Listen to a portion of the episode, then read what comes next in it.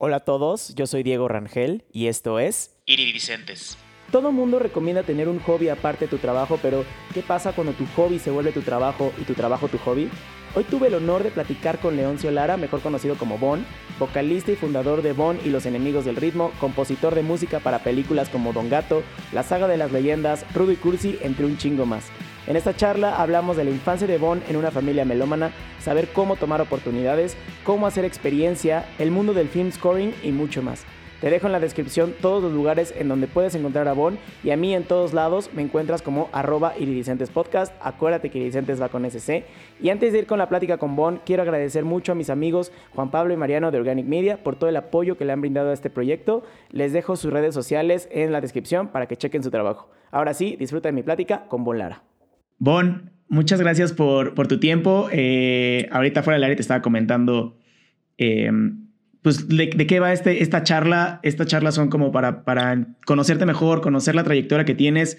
A mí me vuela la cabeza que eres de esos músicos que han hecho música toda la vida, que han dejado este, pues una trayectoria en la, en la música mexicana y que aún así sigues haciendo música, ¿no? De muchísimas formas. Ahorita vamos a ir como desmenuzando cada una de ellas. Y me gustaría empezar, este, Bon, eh, eres hijo de padres abogados, eh, melómanos. Eh, y, lo que a mí me, llama mucho la atención es esto, ¿no? O sea, como una, como una profesión tan pareciera cuadrada se pudiera juntar con la melomanía y luego sacan tres hijos, como tú, Marcelo y, Camilo, que son referencias dentro del mundo del arte, ¿no? ¿Cómo fue crecer en una familia de abogados? Eh, pues, pues, mira, fue, fue, fue muy interesante porque sí había esta cosa de un gran gusto por la música y, digamos, toda nuestra formación inicial musical sí fue gracias a, a, mis papás, por, al hecho de que les gustaba mucho la música, de que todo el tiempo estaban poniendo música y de que iban a eventos musicales de todos tipos. Entonces, este, eso fue muy interesante, muy padre, este, que nos llevaron desde conciertos de música clásica hasta el primer, el blues, yo la primera vez que lo oí, lo oí en la sala en Zahualcóyotl, aquí en la Ciudad de México, este, eh, eh, conciertos de música folclórica, de todo, de, o sea, vamos, toda la música que hubiera acceso, tanto en la casa como en conciertos, nos llevaban, porque les gustaba mucho la música. Pero por otro lado, siendo abogados, también tenían esta idea un poco de que la música era como una especie de hobby, y diversión que estaba muy bien tenerla y todo, pero que había que dedicarse a algo, algo serio. Entonces había estas como dos, dos fuerzas dentro de, de, la misma casa, que era por un lado el gran gusto por la música, y, pero por otro lado el de la música es como una actividad alternativa. Y, este, y un poco esa, esa misma visión es la que a mí me ha este, llevado a, a, a mantenerme del lado de la música que es por un lado, no tanto no verla como una cuestión profesional, pero sí verla como una cosa de gusto increíble siempre, ¿no? Es, es una cosa gozosa y poderla, digo, yo tomé el camino que no fue necesariamente el que querían mis papás, que era que, que estudiara yo alguna carrera seria y, este, eh, eh, yo sí opté por la música, pero también sí opté por la música como esta cosa siempre de de, una gran felicidad, de una gran alegría, de una gran, siempre verla con gran este, cariño, digamos. Yo sigo sintiendo que sí es una, que tengo la fortuna de hacer una, de dedicarme a algo que es muy padre de hacer, que es muy gozoso de hacer y, este, eh, y, que no se le ha quitado eso nunca, a pesar de que pues, uno en el ámbito laboral pues siempre tiene problemas, pero aún así nunca me ha dejado de, parecer una, una actividad muy, muy padre, muy divertida y que, y que si, pues, si le llamamos hobby, pues yo no tengo ningún problema, porque son en realidad las cosas que uno siempre quiere hacer. Claro, y además creo que o sea, creo que la música, así como dices, ¿no? Siempre la hemos visto como un hobby, como algo divertido y algo gozoso, pero como que siempre nos dicen, no, pues ten esta, esta carrera alterna donde sí pueda ser como un poco más serio, ¿no? Creo que tú eres de las personas afortunadas que tienes lo mejor de ambos mundos en lo que, en lo que haces día a día. Quiero, quiero preguntarte, Bon, eh, empezaste tu, tu, carrera musical, por así decirlo, tocando guitarra clásica, ¿no? Sí, este, ¿cómo, ¿Cómo fue esa transición de la guitarra clásica? A luego ya lo que empezaste a tocar después, como el rock, el blues, o sea, ¿cómo, cómo fue esa transición? Pues mira, yo un poco al principio a mí me gustó muchísimo y además, bueno, mis papás me metieron a clases de guitarra y normales donde te aprendías las canciones, este, te aprendías los acordes, etcétera, ¿no? Donde, tenías como esta, como todos los niños que empiezan a estudiar una, un, instrumento, ¿no? Pero a mí desde entonces me empezó, eh, eh, me tocó una época donde la guitarra clásica se puso un poco de, de moda en el mundo y entonces empezaron a aparecer este, muchos guitarristas como Julian Brim, como este, John Williams, no el compositor, sino el guitarrista, el mismo Paco de Lucía, es decir, la guitarra medio, medio eh, gracias a, Segovia se puso medio de moda en el, en el mundo y entonces a mí me llamó muchísimo la atención eso y, lo que tocaban estas gentes era música clásica, digamos, tocaban música del Renacimiento, algunas cosas este, del periodo clásico, romántico, etcétera. Y entonces para mí eso me gustó muchísimo y, empecé a estudiar eso. Eh, tuve unos muy buenos maestros también este, que me enseñaron no solo a, empezar a poner piezas de ese tipo, sino a leer también y eh, como varios rudimentos musicales así específicos. Pero pues cuando llegué a la secundaria, este, eh, pues empecé, entré inmediatamente en contacto con otros chavos y eso, y empecé, eh, eh, por ejemplo, es la primera vez que empecé a oír rock. yo conocía ya más a los Beatles y todo esto, que para mí era como un poco como estaban al mismo nivel de la música este, clásica, digamos, eran para mí como muy, muy, y no, no los consideraba yo como rock, ¿no? Yo era como parte del repertorio que siempre oído porque los oía desde muy chicos. Pero empecé, por ejemplo, a oír a Led Zeppelin, a Deep Purple, así cosas más, más rock and rolleras, así más fuertes, digamos. Y, y, este, y eso me, me, eh, me encantó inmediatamente. Y bueno, las guitarras eléctricas, las empecé a ver y todo el, rollo este mítico de las guitarras y del guitarrista de rock y todo esto. Además, por esas épocas, mi papá cometió el error de llevarnos al primer festival de blues de la Ciudad de México, que esto debe haber sido 78, 79, que fue en, en la sala de Zahualcoyot, y, y, nos llevó, bueno, y yo sin saber, así vi a, Muddy Waters, a Howling Wolf, a este Willie Dixon, a John Lee Hooker, o sea, había al, panteón, a los grandes del, del blues, y eso me impactó muchísimo, ¿no? Porque de alguna manera yo ya conocía a Zeppelin y The Purple y todo esto, e hice inmediatamente una colección que además la tienen entre estos músicos este, negros, bluseros, de los, pues que vienen desde los 40 a la, al rock, ¿no? Entonces ahí como quiso todo, eh, eh, hizo convergencia y, y, pues sí, la guitarra eh, clásica fue como quedando atrás y empecé a poner canciones de Zeppelin y ahorrar para mi primera guitarra eléctrica. O sea, como que di el, paso hacia, hacia el camino, hacia la música del diablo, como dicen. Oye, ¿y cómo, ¿y cómo se veía la música rock o el blues en México en ese entonces? Porque creo que tú eres una, una generación que empezó en México a crear esta música, ¿no? Como a difundirla, a pesar de que ya estaba en el mundo. Sí, sí, sí, claro, estaba prohibido, o sea, en realidad el rock eh, digamos, mi papá nos llevó a ver este festival de blues porque era lo más cercano a, eso que podías tener y que lo trajeron aquí porque era blues y porque eran este, negros que venían de los 40, es decir, no necesariamente las gentes, este, eh, digamos, hacían la conexión con el rock. Eh, y por eso lo trajeron, pero el rock así en sí, digamos, estaba completamente fuera eh, no prohibido así deliberadamente, pero no había acceso a él, no venía ninguna banda, no había lugares donde, donde ir a oír rock, como no fueran los hoyos funkies y estos lugares más, este, eh, eh, como digamos, mucho más undergrounds que había este, en algunos lugares de la ciudad, pero en general el rock estaba muy, muy, desde Avándaro, el, el gobierno había tomado la, la decisión como de de cortar todo este tipo de, de, expresión juvenil, porque pues les daba, les daba miedito después de los del 68, ¿no?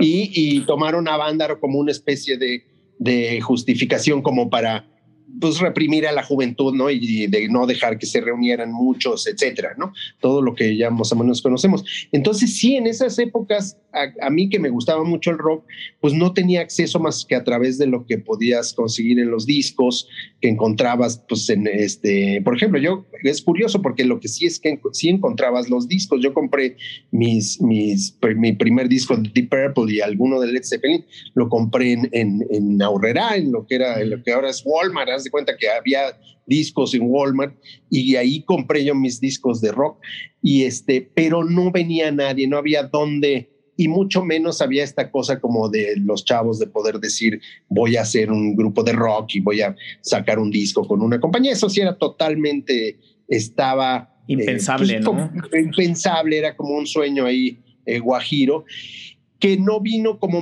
hasta a cambiar esto como hasta mitades de los ochentas, digamos, ya propiamente cuando empezó, este, cuando empezaron como a confluir varias cosas, como la llegada de, de la música de grupos argentinos, grupos este, españoles, aquí bandas como el Tri, ¿no? que sacaron la triste canción de amor o, ritmo peligroso, que sacaron junto con otras bandas el, conglomerado este de, de Com Rock, etcétera. Empezaron a confluir ciertas cosas que, que permitieron que el rock ya se volviera, eh, pues empezara a estar eh, eh, accesible a, toda la gente. Y, y, pues a nosotros nos tocó justo ese momento y, y, y, lo vivimos así intensamente porque fue muy padre estar en ese momento donde, donde como que el rock volvió a conectar con el público y donde este, pues empezó como a reinventar todo y que pues ahora estamos en, eh, y que gracias un poco a ese a esa a, volver a eso pues ahora tenemos estos grandes festivales y muchas bandas muy exitosas este que tocan por todos lados y como un movimiento muy continuo de, de, rock mexicano y, y, latinoamericano e iberoamericano digamos ¿no? Como ahorita me comentaste que en ese entonces era pues, por todo lo que estaba sucediendo, ¿no? Por lo que sucedió en Avándaro en el, en el 68, era un poco impensable eh, hacer una banda de rock, ¿no? Y aún así, bueno, tú, tú empezaste con Cáscara, que bueno, luego se transicionó a Bon y los enemigos del silencio. Eh, ¿Cómo fue esta, o sea, crear esta banda? ¿Qué, qué, qué querías tú? O sea, porque creo que hay un punto en el que pues sí, lo escuchas y está padre, pero creo que ya existe esta inquietud de, ah, ahora yo quiero hacer mi música, ¿no? Yo quiero hacer eso. ¿Cómo fue para ti eso?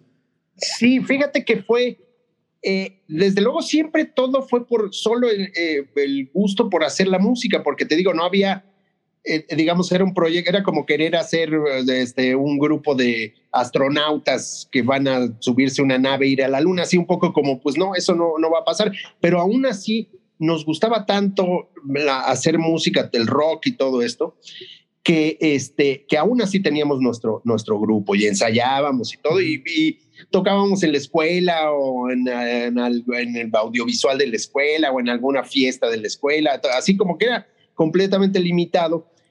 Y por otro lado, en eh, por esas épocas este, también hubo una gran migración de, argentinos y chilenos y, eh, eh, que vinieron a México huyendo de las dictaduras y que muchos de ellos trajeron este, discos de, rock este, argentinos, sobre todo yo, un, un miembro de Cáscara, el primer grupo que tuvimos, este, era argentino y traía consigo pues varios discos de, de Cerú Girán, de, pues, Charlie, eh, Charlie García, este, Aquelarre, o sea, en fin, traía su colección de discos de música, de música argentina.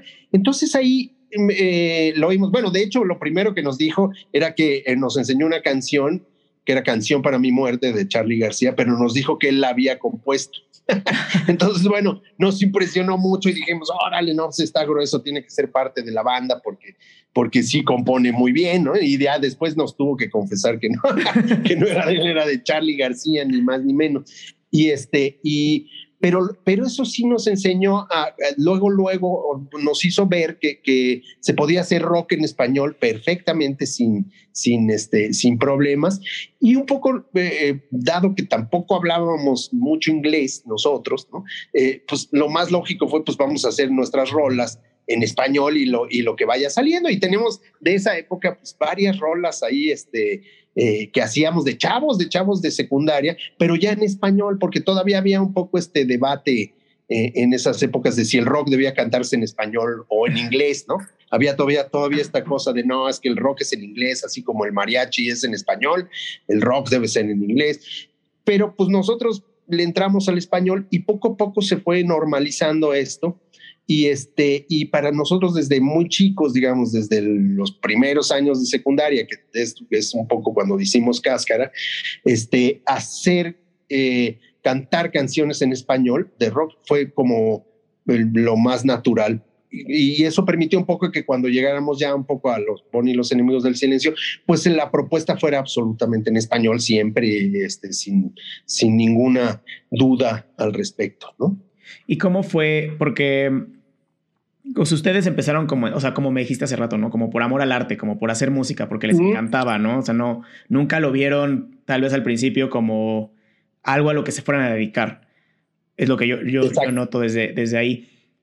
Pero, ¿cuánto tiempo pasó desde que, bueno, desde que se formó Bonnie y los enemigos del silencio hasta que ya tuvieron como esta oportunidad y empezaron a ver, ah, puedo dedicarme a esto?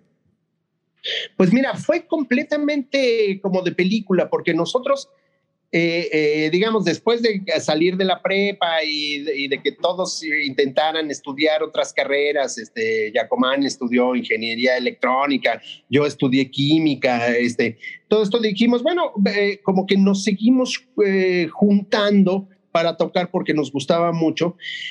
Y de alguna manera, en algún momento, cuando empezamos a oír que había rock en español, dijimos, oye, pues vamos, o sea, ya que empieza a haber algo así, pues démosle un tiempo vamos a hacer la banda, vamos a tocar donde se pueda tocar, que empezaban a ver estos lugares como, como Rocotitlán, como el Tutti Frutti, como este, el Bar 9, en sí, en estos lugares chiquitos que ahora, ahora casi míticos de, la formación del rock este, eh, mexicano, este, dijimos, pues vamos a intentar, a ver, pues digo, por lo menos para divertirnos y tocar por, por todos lados. Además, ya habíamos hecho, empezamos a hacer canciones, etcétera. Y, y, realmente nos fue muy bien porque estuvimos tocando un rato, este, pues por todo el, digamos, incipiente circuito que había, eh, eh, pero, pero no teníamos tampoco la idea de, bueno, esto es para ya grabar, o sea, estábamos un poco apenas empezando a ver si lográbamos tener como tocadas de fin de semana, como de pues, un poco como de hobby, como lo que siempre veníamos haciendo, como de pues los fines de semana tocamos en algún lugar, como hace mucha gente. Este, y, y, este, que además es bien padre y, todo el que lo pueda hacer se lo recomiendo que lo haga. Divertido hacerlo, es, es vamos, es una actividad este, padre. Pero casi un tocando en Rocotitlán o algo así, se acercó al final un, un señor, bueno, yo veía como señor en esas épocas, este, y nos dice, sí, porque estaba en realidad bien chavo también, este, eh, eh, y nos dice, oigan, este, yo soy Carlos Narea, soy productor, este, eh, y, pues Sony me encargó que buscara unos grupos en México para grabarlos y me gusta mucho lo que hacen. No quieren grabar un disco así, así tal cual como, como en las películas. Sí. Y este y, Sí, y le dijimos, pues sí, desde luego que sí, claro que sí, por favor, este, ¿dónde firmamos? Y, y, sí, efectivamente, ha dicho y hecho, nos firmó con, bueno, nos escogió, escogió a nosotros por parte de Sony, porque ya también, por ejemplo, BMG había firmado a Caifanes y a Neón, este, creo que también a, los amantes de Lola, o eso fue un poco después, pero en fin, ya como que las compañías em, habían empezado a voltear a ver para acá, este, para ver qué había, ¿no? Porque pues nunca se habían fijado en eso y, cuando voltearon pues vieron que sí había varias, varias propuestas y varias bandas, pues además bastante buenas, muchas, muchas de ellas. Y este, y, y, nosotros firmamos con, con CBS, en esa época no eras todavía ni Sony, era CBS y Cecilia Toussaint firmó también, fuimos los dos que escogió Carlos Narea. Y bueno, y, cumplimos el sueño rock and rollero así de, grabar el disco. Además lo, grabamos, lo mezclamos en Londres, en el estudio de, George Martin, en el Air Studios, ahí en Piccadilly. O sea, vamos, este, como sueño. Pues ahí un poco eh, empezó a agarrar la carrera, que bueno, después nosotros tuvimos muchas particularidades con, con, nuestra carrera en términos de las compañías y todo esto, pero un poco lo que nos colocó y que lo que nos tiene un poco ahí como fundadores del, del, rock este, en, español, pues es ese, es ese momento, es ese disco que grabamos con Carlos Narea para, para CBS y que de alguna manera marcó ya mi, mi entrada también a la, a la, música pues de lleno y para dedicarme a, ello ya el resto, el resto de, de, mis días, ¿no? Además creo que justo estaban como en una época en donde, sobre todo en Sudamérica me parece, que estaba sucediendo este movimiento rockero y hace como que en México volteen a ver, ¿no? O sea que, como dices, este, ¿qué está sucediendo en México? ¿A qué bandas podemos eh, tomar para que también seamos como, sean este como referente? Creo que estaba, bueno, estaba Bonnie, los enemigos del silencio, estaban Caifanes. Y también noto como una, una generación como de alguna forma muy unida, o sea, como que entre todos se colaboraban, ¿no? Sí, sí, sí, nos conocíamos y todos tocamos sí, con todos eventualmente en alguna ocasión. Algunos fuimos miembros de otras bandas. Bueno, yo no, pero por ejemplo, Alfonso André fue baterista de Bon y Los Enemigos del Silencio un tiempo, de hecho, dobleteando con Caifanes. Este, Jacomán fue tecladista de Las Insólitas Imágenes. Yo antes colaboré con Saúl en una banda que se llamaba Frac. Es decir, todos nos conocíamos y todos tocamos, todos los de esa época, o sea, los que estuvimos activos en esa época, alguna vez alternamos con los demás, este, y como éramos tan poquitos y eso, pues nos conocíamos todos y, sigue habiendo como muy, muy buena onda entre todos nosotros, este, aún el día de hoy, con, pues no sé, con botellita de Jerez, con ritmo peligroso, caifanes, neón, los amantes de Lola, fobia, que son un, poco más, este, un poco, mm, vienen un poquito después, igual que maldita vecindad, pero en fin, todos tocamos con todos y un poco eh, eh, todos eh, le talachamos a ese principio, de manera que pues, sí somos como un grupo muy, muy unido de, gente, sí nos llevamos en general muy bien y nos respetamos mucho musicalmente y, este, y, como que vivimos todos una, una, una época padre. Y, difícil también, por otro lado, de arrancar como esto también, ¿no? De hacerlo poderlo hacer un modo de vida, digamos, ¿no? Como, como músico. Sí, porque creo que, o sea, si de por sí ahorita es hasta impensable hacer una carrera de música, ¿no? O sea, como platicamos al principio. O sea, siempre tienes que tenerla como la música como un hobby y una carrera, una carrera de verdad, ¿no? Voy a ponerlo en Ándale, sí, como dices. Este, y, y, me imagino que en ese entonces era peor, ¿no? O sea, aparte como música rockera, o sea, Sí, sí, no, no, entonces era una locura, era una locura porque todavía hoy pues dices, o sea, tú le puedes argumentar a tus papás, bueno, pero es que yo quiero ser como, como Café Tacuba, ¿no? O como Zoe, ¿no? Son artistas muy exitosos, ¿no? O como Maná. es decir, tienes como muchos ejemplos que puedes decir, bueno, es que yo voy a ser como, pero sí, en esas épocas no tenías nada de eso, ¿no? O sea, porque la tirada era, o vas a ser como José José, o, mejor, o tocar con José José, o, mejor, pues ni, ni, le busques porque no hay, no, no, no hay. Entonces sí era, era como más difícil, era, no había los, las referencias de, de, alguien que lo hubiera hecho, más que los que venían de los, de, de, los 50, ¿no? De la época del rock and roll, pero eso estaba ya como muy, muy atrás y ya todos sabían, de hecho ya nadie era rock and rollero de ellos, ¿no? Ya todos hacían baladas, ya todos se habían integrado como al, al status quo eh, de, baladero y de como setentero de la, de la música mexicana. Entonces sí no había, no había referente y eso lo hacía muy difícil. Era como sí un poco lanzarse al vacío de que estás haciendo una locura. Y eso está padre porque sí somos una generación que siento yo que en muchos sentidos hemos hecho eso. Es como de, ay, órale vas. Este, y yo en mi carrera lo he hecho también con la música de películas, con, este, con muchas actividades que que pues parecen no tener este, mucho, mucha lógica o sentido común hacerlas, pero que finalmente este, funciona, ¿no? Porque pues alguien lo tiene que hacer. Claro. Y hablando de eso, del, de la forma en la que te metiste al, a la música de películas, eh, y también como haciendo este hincapié en que todo el mundo se conocía dentro de, de, este movimiento, eran un grupo como muy unido.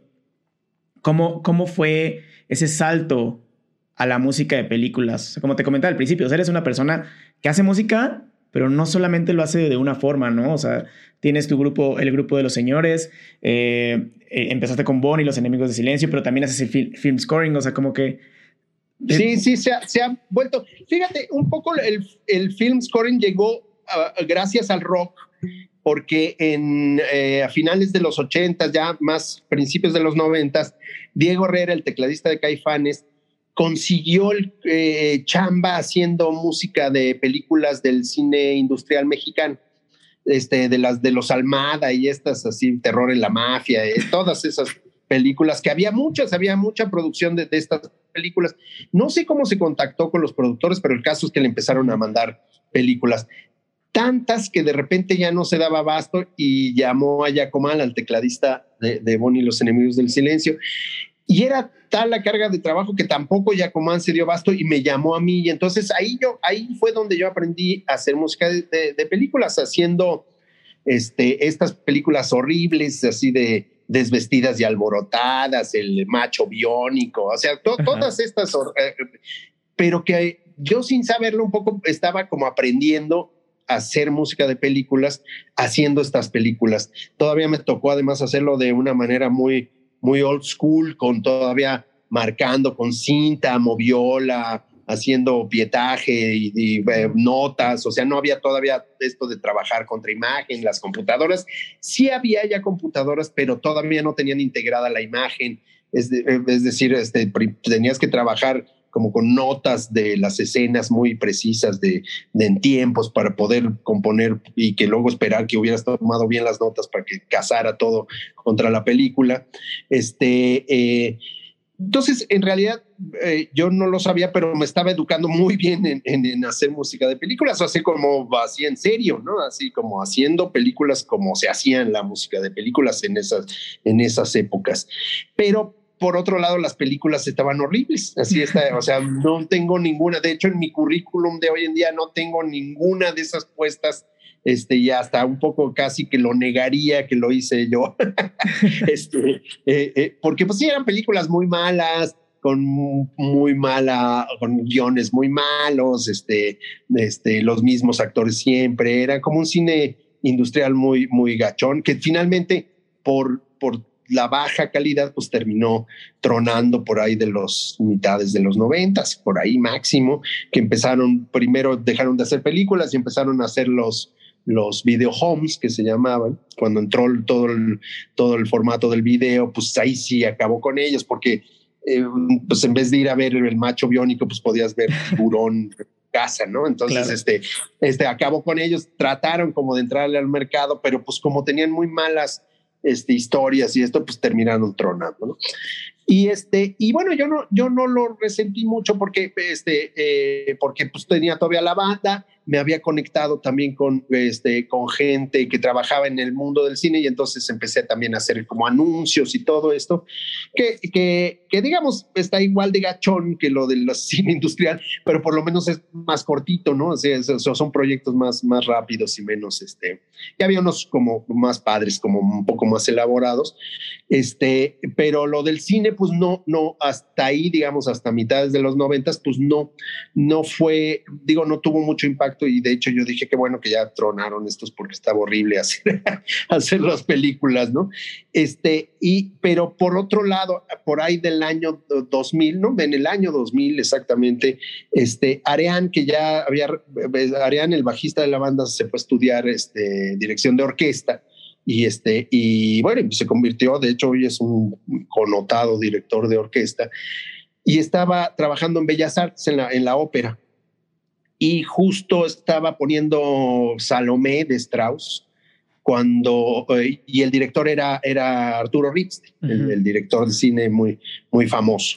Y este y le preguntó, estaba este, haciendo una película Ripstein y le dijo, "Oye, ¿no sabes quién podrá hacer unas canciones porque este necesito unas canciones para mi película?" Y pues Ariel le dijo, "Pues dile a Bon porque pues, además él ha hecho cosas de de películas, este, por suerte no le dijo cuáles, este, y, este, y él te puede hacer unas, unas canciones, y entonces ya me platicó el proyecto y era, eh, haz de cuenta, una, eh, es una película que se llama Así es la vida, que por ahí la ven, este, se la encuentran, vean, es padre película, además es la primera película digital latinoamericana hecha este, ya con formato digital, este, em, y es una Medea, es la tragedia griega Medea, pero puesta en una vecindad mexicana, ¿no? Este, eh, y entonces Ripstein lo que quería, en vez de coro griego, quería un trío este, que cantara en boleros la parte del coro, es decir, en vez de, que el coro fuera el coro griego grandote que canta las partes así, él quería un trío, ¿no? Y, este, y esas canciones era la que quería que le hiciera. Y pues a mí eso sí me pareció padrísimo, estaba padre, la película es muy padre, es muy fuerte. Bueno, Ripstein tiene sus, fans y sus antifans, ¿no? O sea, te gusta o te choca, no tiene medias tintas, pero es un, pero es un muy buen director. O sea, en realidad sí es un director muy propositivo y, e interesante.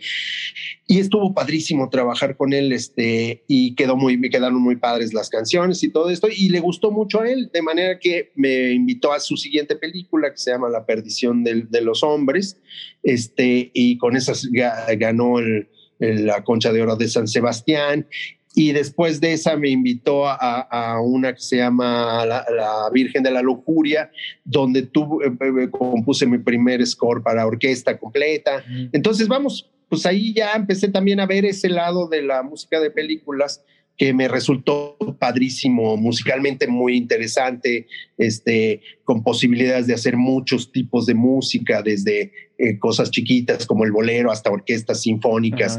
Este, entonces, bueno, pues ahí se me abrió un, un este, panorama de eh, musical y de trabajo padrísimo. Y también un poco como en las épocas de, del principio del rock, este, eh, hubo un momento donde dije, yo ya no voy a hacer publicidad y voy a dedicarme a hacer puras películas. Esto debe haber sido el 2000, 2004, 2005 y todo el mundo me dijo, estás loco, ¿cómo crees? Así este, te vas a morir de hambre porque pues no hay tantas películas, pero pues resultó que, que sí fue justo cuando empezó a subir el nivel de producción en México de las películas, empezaron, salió Amores Perros, salieron, vamos, el cine mexicano volvió como a estar un poco a plantear buenas historias, buenas películas.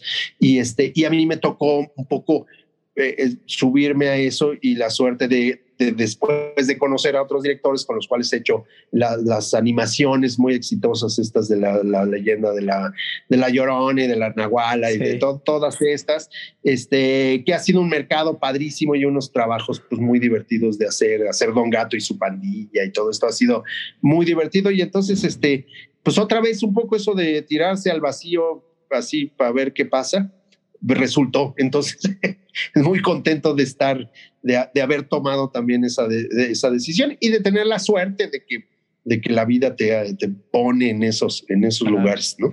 Oye, me, quiero regresar tantito a esta época en la que estabas haciendo film scoring de, de estas de estas películas, pues malérrimas, ¿no? En las que pues tú no veías como este, pues decías, ¿qué, ¿qué hago aquí, no? De alguna forma.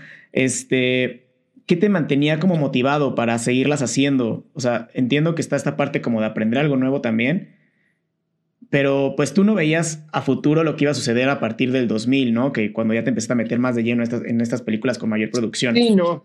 No, no, ahí era exclusivamente como un, como un trabajo alterno, digamos. Era como tenía, eh, tenía la banda y tocábamos y todo esto, pero todavía en los, en los noventas había que talacharle mucho en el rock. Digo, siempre hay que talacharle mucho, pero todavía no había tanta infraestructura ni, por ejemplo, ahora, ahora la cantidad de festivales y este tipo de ondas donde las bandas pueden ir a tocar y más o menos este, eh, tener eh, eh, digamos, este, tocadas continuas, pues es muy grande. Entonces todavía, aunque había crecido mucho y había más shows, todavía no era mucho. Entonces sí había como que buscarle también por otros lados. Y este era como eh, lo de las películas. En esa primera etapa yo lo veía como chamba, como este, la motivación era, bueno, pues este, eh, va a ser una lanita más y, y había cierta cosa que te permitía, por ejemplo, también con, eh, gracias a eso comprarte ciertos equipos eh, para la misma banda o para tu propio estudio, este, porque entonces no era ahora como hoy que es todo digital, sino que era todo análogo, entonces era como ir sumando sintetizadores y samplers y todo, entonces terminabas así con como con este Frankenstein de equipo porque era la única manera de resolver las cosas. Entonces un poco esa también era la motivación, tener el equipo al que podías acceder para, para hacer la música, este, porque eran puros sintetizadores y, era, y además era la onda de los sintetizadores en esa época. Este, entonces, este, eh, un poco la motivación era esa chamba chamba y, posibilidades de como hacerte de un equipo que te pudiera hacer, hacer eh, proyectos este, más cómodamente, ¿no? Es, esa era básicamente la motivación, porque sí, las películas ciertamente este, no, o sea, no hay ninguna que yo pueda decir, ah, eso estuvo padre, no, ni un. Pero bueno, al final te sirvió como de escuela para que cuando, o sea, terminó esa primera etapa y cuando te volvieron a llamar a esta segunda etapa, tú ya supieras más o menos cómo funcionaba y te empezaron como a considerar también para estos proyectos grandes, ¿no? Sí, exacto. Sí, no, fue la mejor educación que pude tener en términos de cómo, de cómo componer para, para películas, porque te digo, era totalmente análoga, digamos. Sí, ¿no? Tú, no, tú veías la película una vez, luego la marcabas en Moviola y no volvías a ver la película hasta el, estreno. Este, y, entonces dependías de, de, tus notas, de tener muy claras las escenas y hacer unas notas muy específicas para poder componer contra esas notas en tiempos y que todo casara. Y ahí estaba el éxito de eso. Y eso en realidad sí me ha ayudado mucho este, eh, a tener como una mentalidad diferente para trabajar porque este, pues ahora, ahora en realidad me es, me es, mucho más fácil porque pues ahora sí tienes la imagen aquí en la computadora y, vas para atrás y para adelante. Además de que he visto como la evolución de, de todo esto desde la moviola, desde, desde el film a, tener tu VHS ahí este, amarrada a la computadora por SEMTI, allá la, la, la, cosa digital. Entonces, pues sí ha estado padre ver cómo, cómo evolucionado y cómo ahora es una, es una maravilla, vamos, es, es muy fácil, muy rápido, muy cómodo hacerlo, ¿no? Oye, bueno, platícame un poquito más sobre el film scoring, porque, y me, quiero meter como un poquito más, igual a grandes rasgos sobre tu proceso para hacer esto, pero primero quiero preguntarte, antes yo pensaba o sea, confundía un poquito entre el soundtrack y el film, el, el score. Pero sí, ahorita ya entiendo que son algo diferente, ¿no? Este, ¿Me puedes explicar esa diferencia y cuál es tu proceso de, para hacer el score? Más o menos. Entiendo que cada película es diferente, pero... Sí, bueno, el score es un poco, eh, digamos, la diferencia entre soundtrack, digamos, y score es que el score es la, como toda la música que está compuesta específicamente para la película. Y el soundtrack de la película incluye, digamos, al score y a toda la otra música este, eh, que pudiera aparecer canciones, etcétera, incidentales, lo que viene en el radio, tele, etcétera. Y bueno, y si eres así como un gran purista, en realidad el, este, el, sonido de la película es como eh, lo, incluye al, score, al sound score y a todo el sound design que le llaman, que es todos los ruidos de la película y todo eso, eh, más los diálogos. Entonces, todo ese es el sonido, lo, que le llaman la, el, track de audio del, cine, ¿no? Este, eh, pero sí, la diferencia básica entre score y, el, y el sound score, digamos, es que el score es toda la música compuesta solo para la película, ¿no? Y es un poco lo que yo, lo que los músicos de película hacemos, ¿no? Porque hay, hay otros departamentos que se encargan de escoger canciones y todo eso. Por eso luego mucha gente se refiere a las canciones de la, de la película, porque pues sí, de repente hay canciones y luego pues son más famosas las canciones que el score, ¿no? Este, eh, de hecho, ahora con la, con la música de las lloronas, los chavitos siempre refiriéndose al score dicen que, que, les gustan mucho las canciones de la película y bueno, este, las ven como si fueran canciones, pero pues el score es la música incidental de, de, la, de, de, la película, ¿no? Básicamente esa es la diferencia.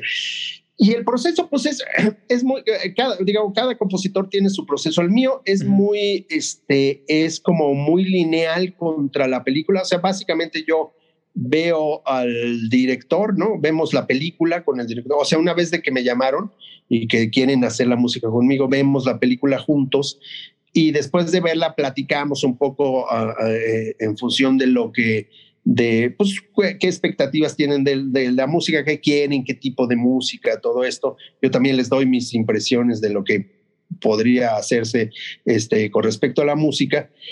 Y entonces, este, eh, ya hacemos una sesión que se llama de spotting, una sesión de como de marcaje de, la película donde entre el director o el productor, director y yo se decide dónde va a llevar música la película, ¿no? En qué escenas, qué secuencias, este, y un poco ya vas hablando de, de, cada secuencia en términos de lo que quieren, este, si quieres que aquí sea más tenso o engañar y que sea al revés, en fin, ya lo discutes.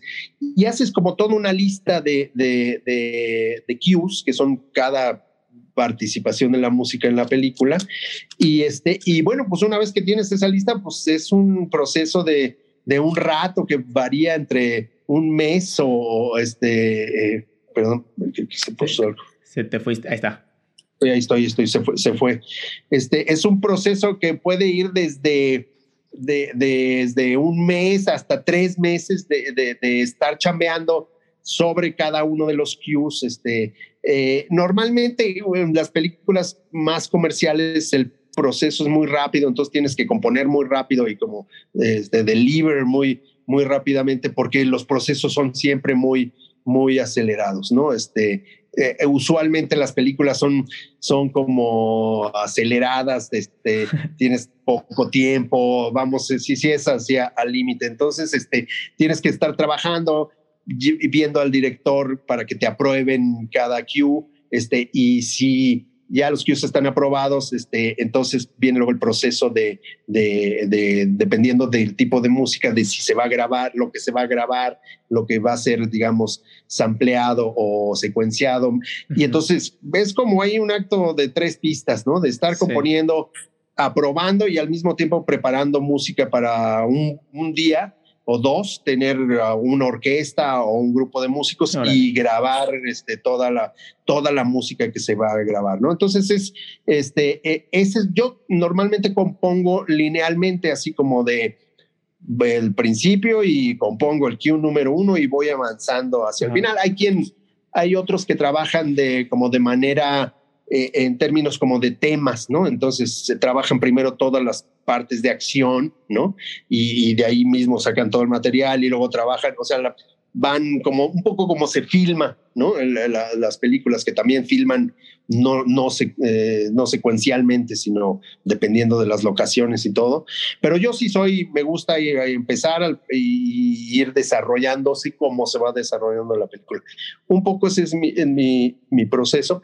Y, y pues sí, siempre es muy, es como muy intenso, es como padre porque es así como adrenalina todo, todo el tiempo, ¿no? Entonces sí, sí, este, te terminas acostumbrando. Al principio es medio medio difícil y no es para todos los músicos, ¿no? Porque eh, hay muchos músicos que están más eh, acostumbrados a tener calma y a aislarse y, y como componer y buscar el lugar adecuado para componer. No, y esto es así de órale, vas, ¿no? Así, nada, la inspiración esa, esa aquí no, no la estamos, no está contando, ¿no? O sea, no te Ya tiene que existir, ¿no? O sea. Exacto, ya tienes que tener un poco claro por lo que vas a ir y ir sobre eso y, desarrollarlo. Y entonces, este, no, todo, no a todo el mundo le gusta eso.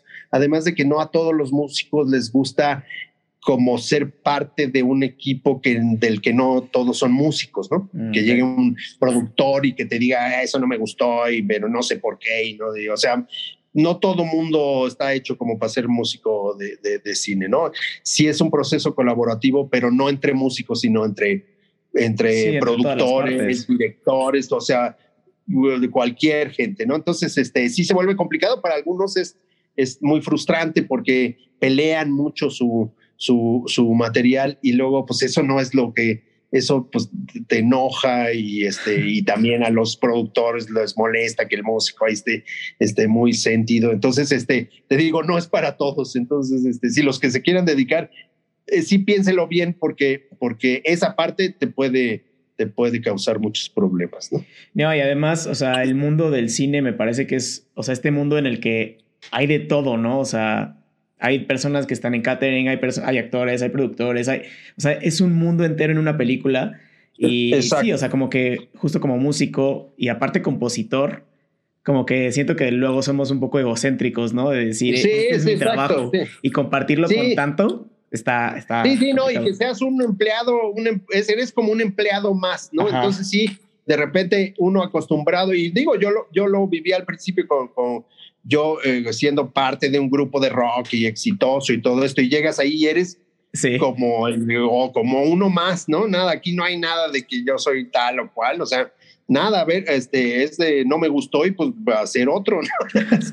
Entonces sí, eso, eso sí hay como que aprenderlo a, dominar porque hay quienes luego, luego empiezan a pelear mucho su, su de este y en realidad pues uno tiene que pensar que es un, eh, uno está en función de la película siempre, o sea, no, e, esa es la diferencia de entre la música que uno hace para uno, de rock o lo que sea, este, a la música de cine. La música de cine siempre va a tener que estar en función de la historia y del drama de la, de la, de la película, ¿no? Entonces eh, ahí es donde debe funcionar, ¿no? Y lo demás, pues sí es, es un poco ego y, y, que, y, aguantarse. Claro. Oye, oye, Bon, eh, te ha tocado, o sea, vivir pues prácticamente todas las etapas de la música prácticamente, ¿no? O sea, desde, desde los inicios en tocar en, en escenarios pequeños, ensayos, luego que te descubre la, la, disquera, como decías, ¿no? Como esta parte romántica, peliculesca de que te bajas del escenario y, te, y, el, el, de la disquera te, te, te, jala. Eh, luego ya el, el, proceso de películas, has tocado ya en escenarios más grandes, ya con más tecnología.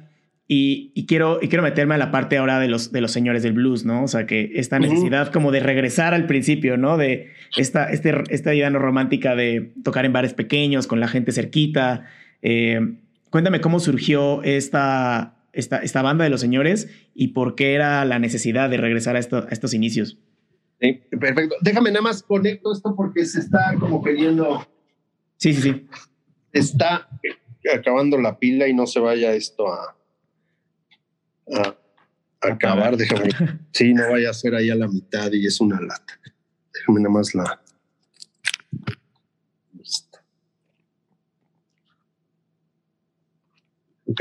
Ahí está. Listo. Pues mira, lo de los señores es, muy este, eh, eh, interesante porque sí, ciertamente yo estuve muy alejado de todos los escenarios, digamos, un, buen rato. Este, yo creo que desde el 2000 hasta el 2016, algo así, casi 15 años de prácticamente nada. Hice ahí una canción con Alex Sintek, que fue sencillo de, su disco, una canción padre, así con, con él que se llama Hasta el fin del mundo, que además fue sencillo, que funcionó muy bien.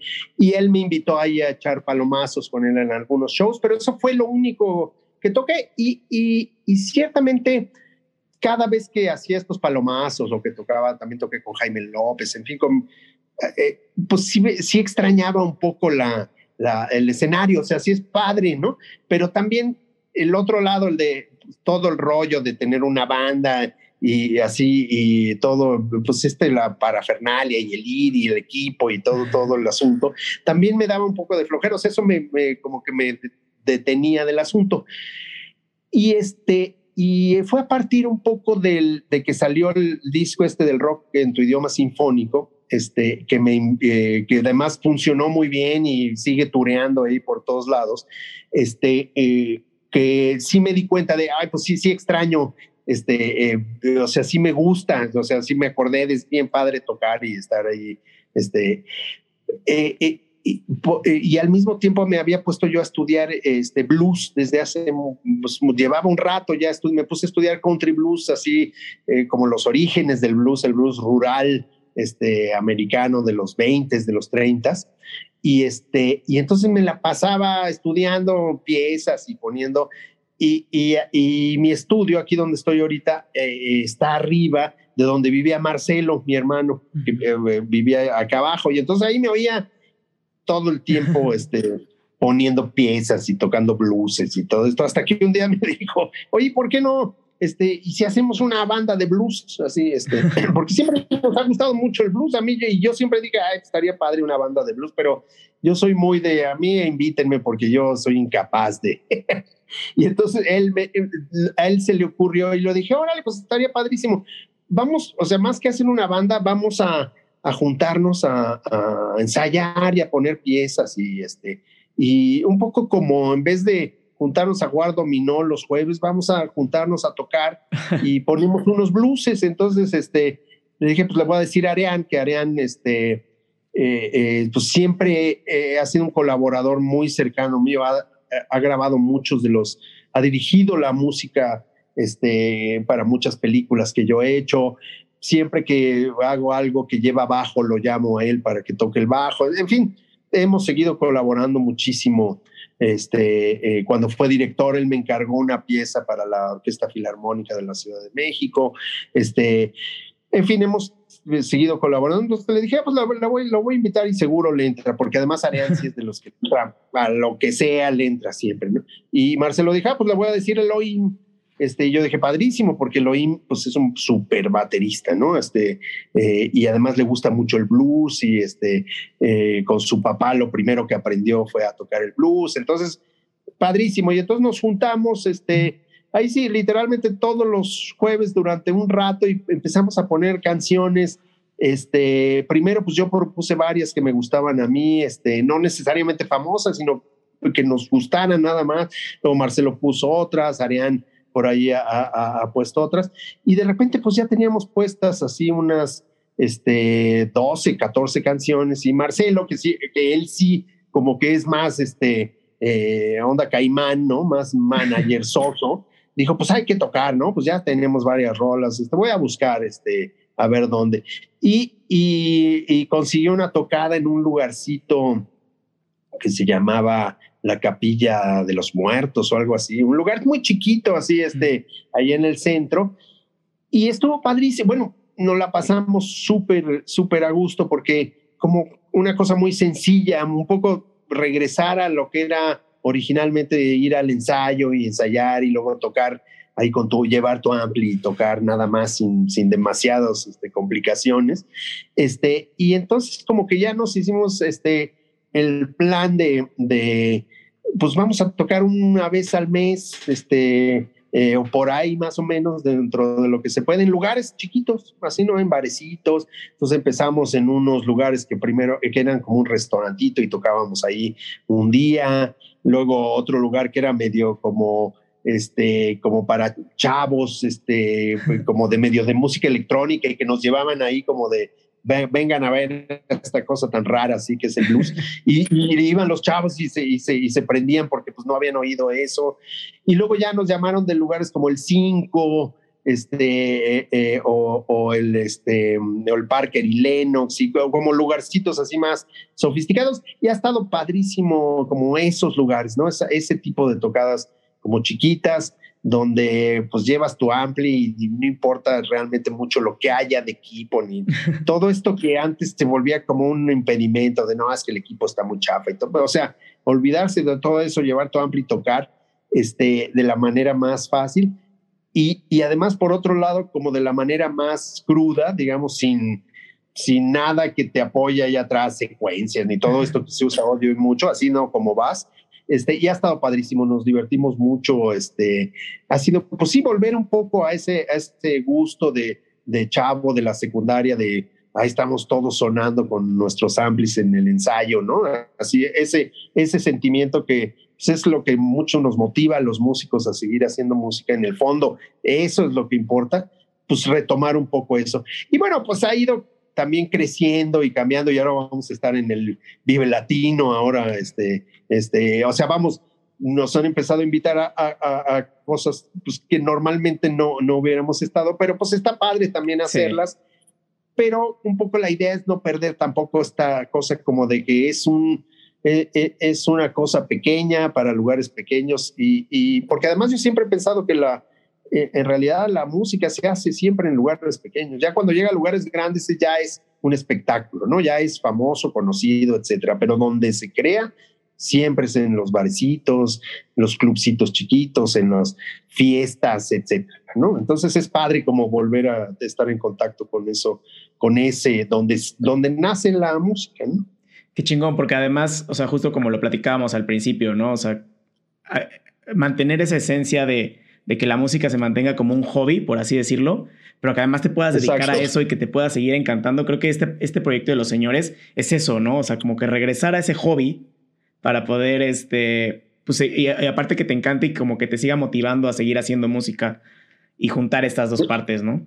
Exacto, sí, sí, sí, que nunca pierdas esa, nunca pierdas de vista lo, lo importante de todo esto que es hacer música, que es que es la música, ¿no? Sí. Porque muchas veces se va perdiendo uno en el espectáculo y los discos y las compañías y, y las ventas y todo esto y la música queda ahí olvidada, ¿no? Y entonces, pues sí, hay que de repente regresar a decir, no, lo importante es la, o sea, lo que, lo que, lo principal y por lo que estamos todos aquí es por la música, ¿no? Entonces, este, mientras eso siga siendo padre, pues puedes aguantar un poco lo demás, ¿no? El problema es cuando es todo lo demás y ya la música tampoco te, te, gusta, entonces pues sí, ya es un horror, ¿no? Ya mejor te vuelves abogado, como decimos al principio. Entonces ya, ya, ya, buscas una profesión de verdad, eh, ¿no? Exacto, exacto. Si vas a ponerte así, pues sí, mejor. Claro. Bon, eh, si pudieras eh, resumir toda la trayectoria y experiencia que tienes en tres aprendizajes clave, ¿cuáles serían? Pues mira, yo creo que el primero es aprender a ver cómo ah, empezado aprendiendo guitarra clásica. Eso para mí fue como, mm, me enseñó mucho la disciplina de la música eh, y esta idea de que la música no es nada más así como pura diversión, sino que es una cosa que hay que aprender a hacer y que es un poco como la medicina, no hay de que de que puedas ahí echar rollo, ¿no? O sea, tienes que saber, eh, o sea, si un médico no puede echar rollo de dónde está el hígado, así tampoco tú no puedes echar rollo de, a ver, toca un acorde, porque pues no, no hay manera de salir de esa, ¿no? Entonces el aprendizaje de, sí que ver que la música es una disciplina que sí hay que estudiarla este, de manera este, seria, esa fue la de estudiar la guitarra clásica, ¿no? Luego, mi segundo gran momento de, aprendizaje fue ir al concierto de blues este que, platicábamos antes. Para mí eso fue, eh, sigue siendo hasta el día de hoy uno de los momentos más impresionantes este, a los que yo haya asistido musicalmente. No ver a estas personas, a estos este, bluseros ya grandes, aunque todavía no viejos, sino como pues, deben haber tenido, ¿qué será? 60 años por ahí. Este, eh, en realidad, en sus momentos más, este, como más plenos, fue muy impresionante para mí, ¿no? Ver este, cómo estas gentes hacían la música y, este, y cómo la interpretaban. Este, para mí me sigue impresionando y ver cómo influenciaron todo el rock que me gustaba y que me sigue gustando, cómo son la, la base de todo esto, este, me sigue siendo uno de los momentos así claves de mi, de mi aprendizaje. Y otro, puedo decir que es la, eh, eh, em, haber hecho la música de la película de Ripstein, de La perdición de los hombres, ¿no? Este, haber eh, em, hecho este primer score para orquesta fue un momento este, de aprendizaje, terror, este, gusto, o sea, de como de un gran, este, de una gran intensidad, porque pues un poco eh, es medio poner a prueba tus este, conocimientos, tu capacidad, y esto ya cuando compones para una orquesta, este, eh, eh, pues sí ya tienes que saber un poco más lo que estás haciendo porque tienes a 60 monos ahí que si está mal hecho, lo van a hacer muy, muy, este, muy, muy claro, ¿no? Entonces, para mí ese fue un gran aprendizaje ver este, como probarme, este, eh, poner a prueba mis conocimientos y, haber hecho ese score, este, que después he tenido la fortuna de hacer varios más para orquesta, este, pero esa primera vez fue muy, muy, muy, muy impresionante y de un gran aprendizaje. Además de que te mete estas cosas de esto es padrísimo de hacer, entonces cada vez que se puede hacer, pues lo vas a, lo vas a hacer, ¿no? Qué chingón, porque además creo que todo, o sea, todo se va culminando en algo más grande, ¿no? Y de repente eso se va culminando en otra cosa más grande. Y todo lo, sí, todo, lo que viviste tuvo, que ver en todo lo que has hecho, ¿no? Aunque pareciera que al principio que no. Exacto, sí, sí, todo se conecta y todo te ayuda y todo de alguna manera tiene como que le vas encontrando eh, por qué suceden las cosas. Y, este, y eso es muy padre cuando, cuando estar abierto te permite como pues ir aprovechando lo mejor de cada, de cada momento y de, y de sí, eh, eh, por ejemplo, a mí la música de películas, que al principio me pareció horrible, ahora me parece muy padre porque puedes hacer, es como muchos tipos de música y tienes que estudiar cosas, estilos o cosas que no necesariamente conoces, entonces te mantiene como muy, muy a las vivas musicalmente, ¿no? De estar este, aprendiendo lenguajes, etcétera, y eso para mí es padre. Pues es siempre es muy divertido, eso es lo que los músicos este, este, nos, encanta, ¿no? Pues seguir, seguir buscando la, seguir buscando la emoción y el aprendizaje y, esa frescura, ¿no? Justo. te agradezco, te agradezco mucho, mucho tu tiempo. Voy a pasar a la, a la última parte de la, de la charla, que son tres preguntas que le hago siempre a mis invitados. La primera pregunta es, si pudieras escribir una canción y sabes que esa canción la va a escuchar todo el mundo, ¿de qué trataría esa canción? Yo creo que trataría de, de trataría de la buena onda, ¿no? De de cómo buscar que tuviéramos buena onda entre todos. Así sí sería como hippie en ese sentido. Buenísimo. ¿Qué recursos, ya sea, no sé, libros, eh, películas, documentales, podcast, lo que, lo que se te ocurra, le recomendarías a alguien que está como aquí iniciando en este mundo de la música? Yo les recomendaría sobre todo, sobre todo oír mucha música de todos tipos de música. Yo creo que eh, una, una de las claves, siento yo, de, eh, no, solo, eh, no solo si vas a hacer música de películas, la música que vayas a hacer este, es oír música de, de, todos tipos y, de todos los tiempos, digamos. ¿no? yo, yo me he llevado muchísimas sorpresas oyendo músicas este, de otros tiempos este, eh, que te nutren muchísimo y que muchas veces además dices, ah, pues eso, eso no lo hicieron ahorita acá o lo hizo tal, eso lo hicieron hace un chorro de tiempo y entonces eh, te, sientes como parte de un continuo de, de, procesamiento de la música, ¿no? Entonces, eh, para mí oír música de todos tipos y de todas las épocas es como fundamental, este, eh, para todo el que se dedique a la música y no necesariamente es, o sea, oír del estilo que, te, que tú haces, ¿no? Al contrario, oír como de todo lo demás, este, de muchas otras cosas. Creo que todo eso te nutre y te, y te mantiene como muy fresco, ¿no? Claro, y además creo que la música nueva, por así decirlo, pues al final es una mezcla de todo lo que se ha hecho, ¿no? Entonces, si tú te enjaretas en un, en un género, o en un estilo, pues nunca vas a poder como sobresalir de lo demás, ¿no? Exacto, y, y, además te aburres, y finalmente te aburres porque pues, los estilos tienen como ciertos límites y ciertas cuestiones que, que un poco después de un rato pues ya los conoces y ya te lo sabes y ya no te sorprenden tanto. En cambio, si te saltas para todos lados, todo el tiempo te estás sorprendiendo y agarrando cosas interesantes, ¿no? Exacto. La última pregunta, Bon, es eh, ¿qué canción le enseñarías a los extraterrestres cuando vengan a visitarnos? Ah, esa es, muy buena, este, mm, ¿sabes cuál? Eh, bueno, pero así ahí va a salir mi, mi este, como mi onda blusera, pero yo les, les enseñaría, si no es que ya lo oyeron en el disco que va en el Voyager, les enseñaría una canción de, de Freddie McDowell que se llama Dark Was the Night and Cold Was the Ground. Se llama negra era la noche y fría era la tierra, que es una pieza de blues, este, eh, bueno, que en el título te dice como de qué se trata, de la, de la, muerte un poco, este, pero que no tiene letras, sino solo un lamento, este, eso, eso les enseñaría, eso sí creo que les daría una idea del espíritu humano. Wow, me encanta.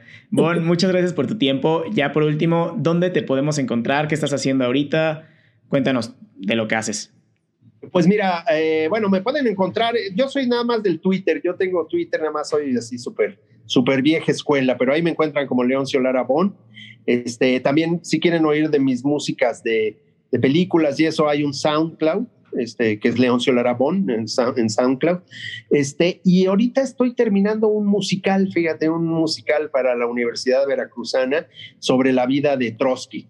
Este, pero fársico, muy padre este, de un dramaturgo que se llama Flavio González Melo, que hizo una obra muy, muy famosa que se llama 1800, no sé qué, el año que fuimos imperio. Este, eh, y, está bien padre, ha sido, pues, ha sido un trabajal así grande porque sí son muchas piezas, muchas cantadas, este, eh, en muchos diferentes estilos, este, eh, pero está muy divertida la obra, muy padre, y además es mi primera eh, como incursión en el propiamente en, una especie como de musical, es como teatro sí es teatro musical, digamos, ¿no? No es exclusivamente canciones, sino sí hay diálogos y todo, pero hay una muy buena cantidad de canciones. Entonces he estado dedicado los últimos meses a hacer eso y ha estado, ha estado bien padre, la verdad. Y además, bueno, pues estoy con lo del blues, ahora a tocar este, en el Vive Latino y con lo del rock en tu idioma, que también vamos al, a, a estar en el Pal Norte, ahora este este, con, con, el rock en español. Entonces, pues muy movido, esperemos ya, después de dos años medio, medio lentos. Pues, inciertos.